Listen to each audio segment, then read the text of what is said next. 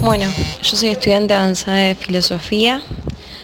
Eh, me dedico a ser docente, doy clases en colegios secundarios y también estoy en la dirección de formación de Frente Joven, que es una asociación civil que se dedica a promover los derechos humanos fundamentales, eh, el derecho a la vida y también a, una vida digna.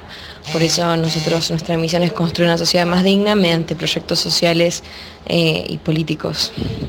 Em, creemos que la causa en este momento de despenalización y legalización del aborto necesita ser visibilizada, sobre todo para que se entienda qué grave es lo que se está proponiendo en nuestro país.